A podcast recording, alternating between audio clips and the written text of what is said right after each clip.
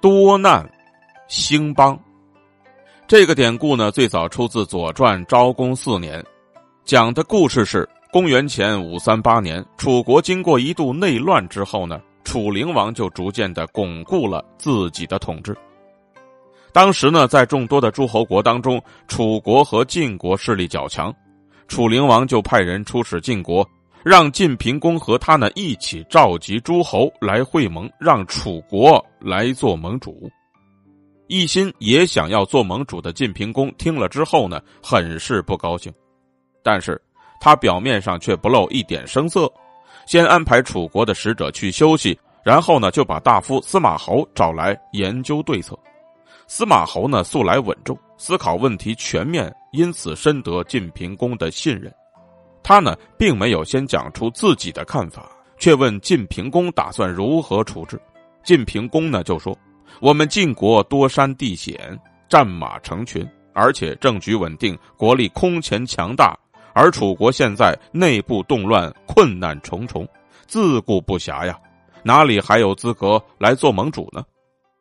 听完了晋平公的想法之后，司马侯就进谏说：“大王啊，这楚国动乱多难，就一定不能做盟主吗？这是没有根据的。历史上有些国家多灾多难，反而会促进他们内部团结一致，发愤图强，很快就会兴盛起来呀。”接着，司马侯又举出齐国的桓公和晋国的文公这两个例子来说明自己的看法。公元前六八五年，齐国发生内乱，襄公公孙无知被杀。鲁国呢，又趁机出兵进扰。流亡在外的齐桓公赶回来之后，迅速平定内乱，打退了鲁军。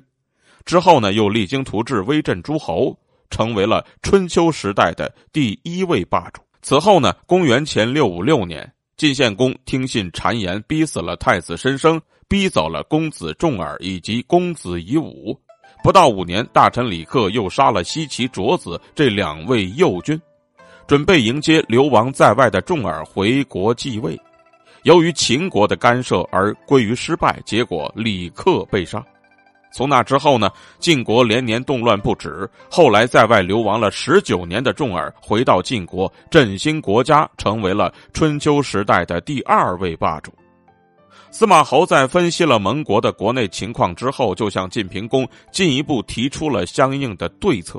他说：“呢，大王，要同楚国争霸，不能够希望寄托在楚国的内乱之上啊。那楚王是一个狂妄自大的人，我们应当趁机满足他的欲望，让他变得更加肆无忌惮。这样的话，过不了几年，他就会自取灭亡。”到那个时候，谁还能够和晋国来争夺盟主呢？果然呢，不出司马侯所料，楚灵王在做了盟主之后，更加忘乎所以，经常不理朝政。没过几年，楚国就爆发了内乱，楚灵王也被逼自杀身亡。